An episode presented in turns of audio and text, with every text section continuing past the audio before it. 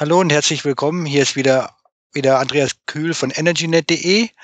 Ich war, war die letzten zwei Tage, die letzten zwei Tage auf der Heizungsmesse oder, oder Messe für Sanitär und äh, Heizungstechnik ISH in Frankfurt am Main unterwegs und habe dort auch den Energieblogger Martin Schlobach getroffen und mit ihm will ich mich jetzt ein bisschen, bisschen über die Eindrücke dort von der Messe austauschen.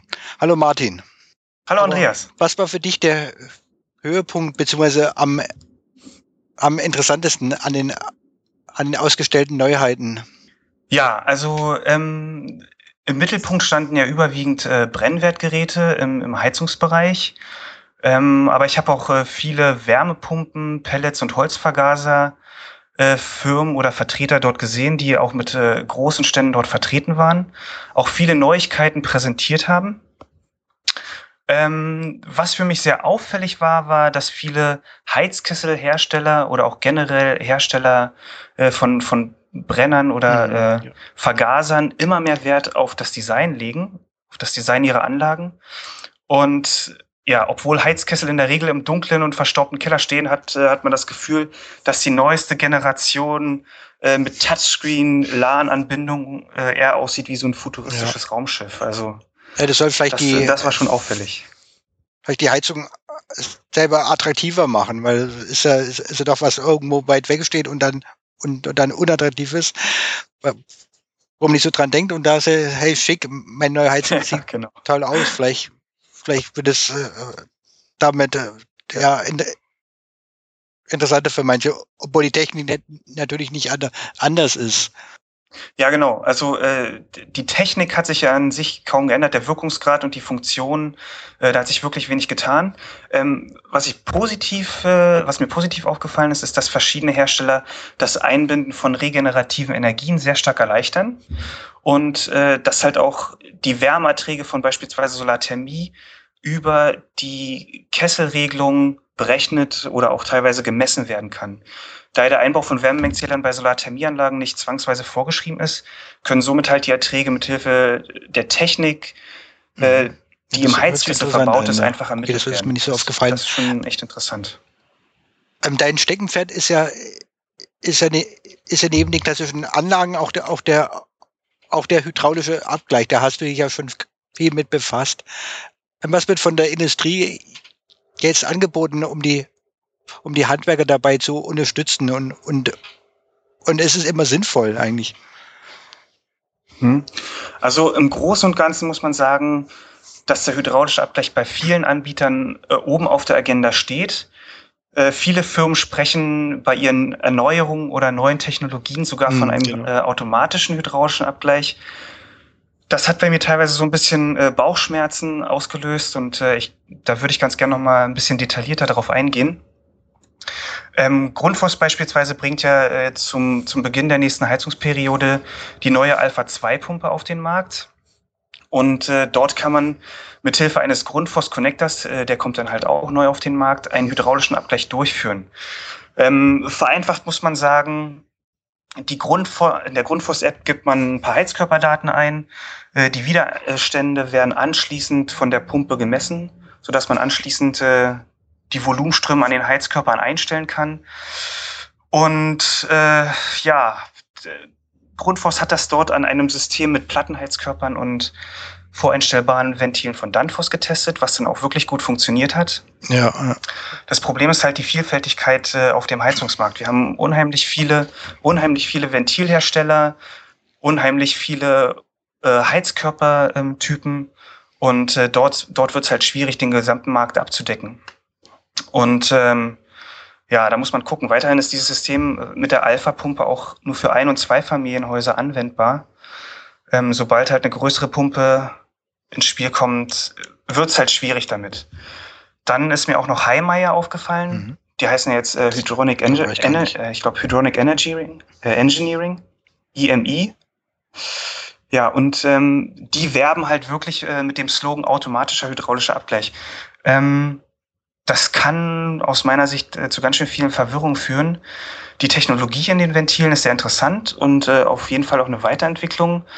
Aber letztendlich muss man trotzdem die Volumenströme berechnen. Und wenn man halt den Werbeslogan sieht, Mhm. Automatische hydraulische Abgleich muss man ganz klar sagen. Den automatischen hydraulischen Abgleich, den hatte Fissmann auf der letzten ISH vorgestellt damals. Was ist daraus geworden?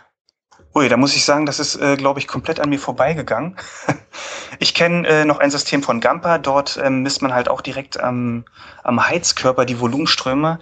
Aber dafür sind halt äh, spezielle Messgeräte ähm, okay. vorgesehen. Ähm, das ist auch noch eine Möglichkeit. Ähm, was auf der ISA auch sehr, auch sehr auffällig war, die, die Industrie setzt sehr stark auf das neue Energielabel, was ab Ende, Ende September für alle neuen Heizungen verpflichten wird. Ähm, das Energie, Energielabel für mhm. Heizungen ist ja doch ein bisschen anders als bei, als bei Haushaltsgeräten.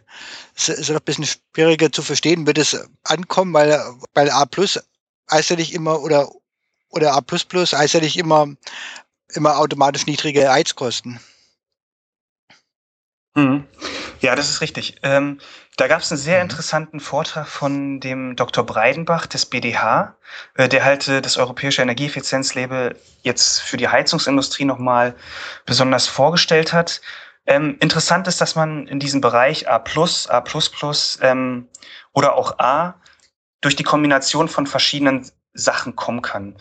Ähm, auffällig ist, dass die Wärmepumpe am besten bewertet wird. Die könnte heute schon mit A 3 hm. Plus mhm. bewertet haben werden. aber, aber schon einige, glaube ich, erst einige Hersteller gezeigt. Bis dahin ist nur A2 Plus. Genau, genau, das habe ich genau, habe ich auch gesehen. Alpha ja. Innotech zum Beispiel. Ja. Aber offiziell ist, sind die 3 Plus erst ab 2019.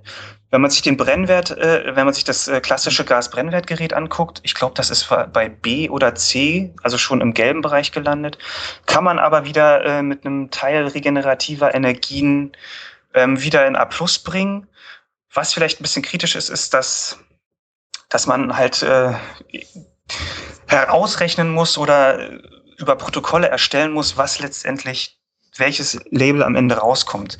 Da weiß ich noch nicht so richtig. Ähm, da kommt eine ganze Menge auf die auf die Handwerker zu, die das ja dann auch ähm, weitergeben müssen die Aussage war dann halt von, von Herrn Breidenbach, wenn halt Großanbieter mit Systemen kommen, die können dann halt gleich schon sagen, ja, unser Komplettsystem bestehend aus Gasbrennwert, Solarthermie, Warmwasser und Pufferspeicher hat A+. Und wenn ihr unser System genauso einbaut, dann können wir auch dafür garantieren. Das ist eine Möglichkeit oder aber ähm, der Handwerker setzt sich hin und kalkuliert, welches Label am Ende rauskommt. Da muss man halt gucken. Gibt ja dazu vom VDZ ein eine Online-Software, um, um Verbundlabel ausrechnen zu können. Wäre dann interessant zu wissen, wie weit es Handwerker wirklich entlastet und, und die Arbeit einfacher macht. Genau, genau. Das äh, muss man dann halt sehen. Also es ist äh, auf jeden Fall ein Aufwand, ein extra Aufwand, der auch Zeit kostet, um sich da vielleicht mal ein bisschen so reinzuarbeiten. Aber ich hoffe, wenn da so ein bisschen Routine reinkommt, dann ist das eher äh, du hat, möglicherweise ein unterstützendes System hattest gerade schon einen Vortrag angesprochen. Das waren ja einige, einige interessante Vorträge da. Du hattest dir auch, auch viele Vorträge angehört. Waren da noch andere Vorträge, die ich hätte an, anhören sollen? Ja, es war also neben diesem äh, Vortrag von Herrn Dr. Breidenbach vom BDH war auch noch ein anderer sehr guter Vortrag dabei von Professor Dr. Heikroth vom DVGW der hat äh, das Thema Gas im zukünftigen mhm. Energiesystem nochmal vorgestellt, also Power to Gas und hat das, hat dort nochmal die Chancen und Potenziale aufgezeigt. Das war auch ein sehr interessanter Vortrag.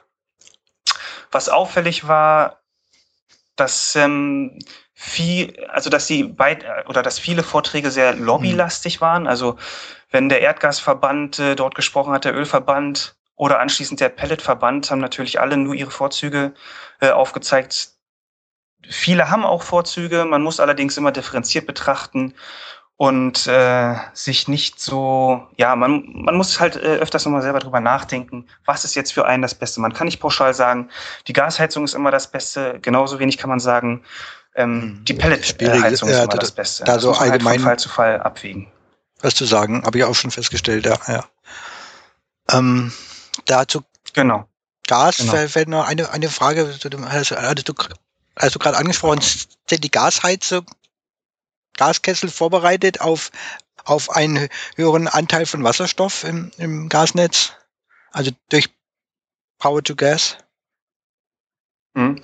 Also man geht eigentlich davon aus, dass man äh, größtenteils ja, auch hm. äh, synthetisches Methan nimmt. Das heißt, das ist ja nochmal äh, eine Verfeinerung des Wasserstoffs.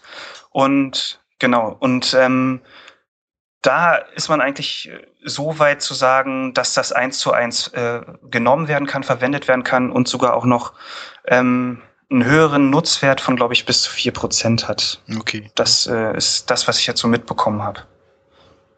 Also die vorhandenen Gasnetze könnten äh, das mit äh, synthetischen ist ganz interessant zu wissen. Auf jeden ja. Fall weiterverwendet ähm, ein, ein Thema habe ich auch noch, was auch noch auch noch groß war auf der Messe, war die war die Integration der Heizung in das Smart Home. Also also Vernetzung, Digitalisierung der Heizungsregelung. Was hältst du von dem Trend? Hm. Ja, es war schon auffällig. Äh, Smartphone ist ein Zukunftsmarkt, mhm. mit dem sich jetzt äh, fast alle großen Anbieter beschäftigen und auch wirklich stark aufholen. Also mir ist da besonders äh, Enki bei Kibak und Peter aufgefallen. Das wurde stark weiterentwickelt. Buderus, die jetzt auch verstärkt mit äh, RWE Smart Home zusammen, zusammenarbeiten. Auf der anderen Seite waren halt auch wieder kleinere Startups wie beispielsweise V-Butler, Tado, Alpha EOS vertreten. Und ob die sich langfristig gegenüber den Großen durchsetzen können, da kann man aus meiner Sicht derzeit überhaupt keine Aussage ja, treffen. Da muss man halt auch schauen, wie ja, genau, sich wie der ganze Markt sich entwickelt, wie die Preise sind. Vor allem darauf wird es ja, wird's ja ankommen, auch, auch, auch denke ich. Ja. Ähm, du hattest gerade e ja.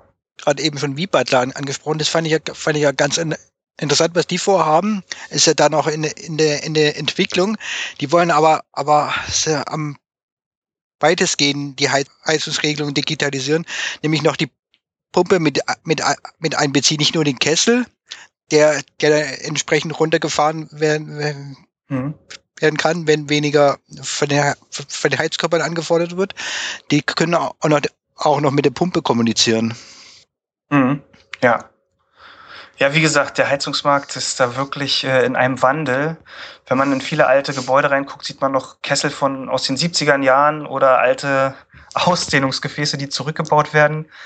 Auf der anderen Seite sieht man äh, Raumschiffe, die quasi startbereit sind, um auf den Mond zu fliegen. Ja, und beide heizen es, einfach nur. Also das es ist jedenfalls wieder, wieder einiges in, einiges in Bewegung gekommen und vor allem allem gestern nochmal durch die, durch die neuen Förder Bedingungen im, im Marktanreizprogramm MAP für erneuerbare Energien in der Heizung. Da wird sich ja sicher dann auch ab dem 1. April nochmal einiges tun. Ja, genau. Ich habe mir die ganzen Bedingungen jetzt ja. noch gar nicht angeguckt. Das war ja, es war ja gestern ganz frisch. Und äh, ja, damit muss ich mich auch noch mal ein bisschen beschäftigen. Auf jeden Fall, ähm, was ich gehört habe, äh, Pellets ja. und, und Wärmepumpe wird ja ganz schön stark weiter Okay, gefördert. vielen Dank für das. Ähm, ja, genau. Gespräch und erste Fazit von der, von der ISH 2015. Dankeschön. Ja, ich habe auch zu danken und schöne Tschüss. Grüße nach Berlin. Tschüss.